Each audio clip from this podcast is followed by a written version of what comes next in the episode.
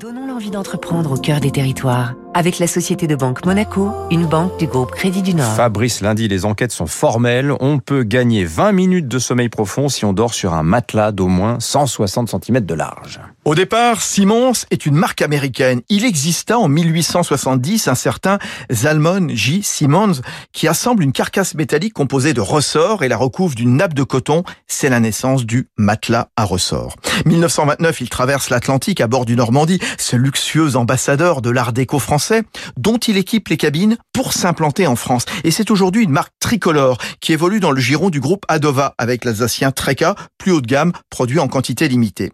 300 000 matelas Simon sont fabriqués chaque année à Bar-sur-Aube dans l'Aube, Saint-Amand-les-Eaux dans le Nord et Fougères en Ille-et-Vilaine. Trois gammes pour But et Conforama de 400 à 1000 euros, pour les spécialistes de la literie de 600 à 6000 euros et l'hôtellerie.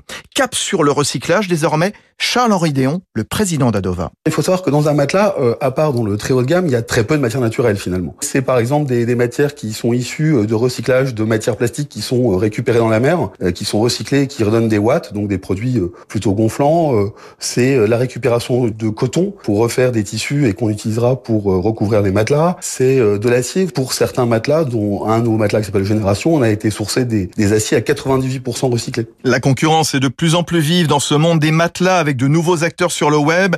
Simons tente d'y répondre en réduisant les délais de livraison. C'était Territoire d'excellence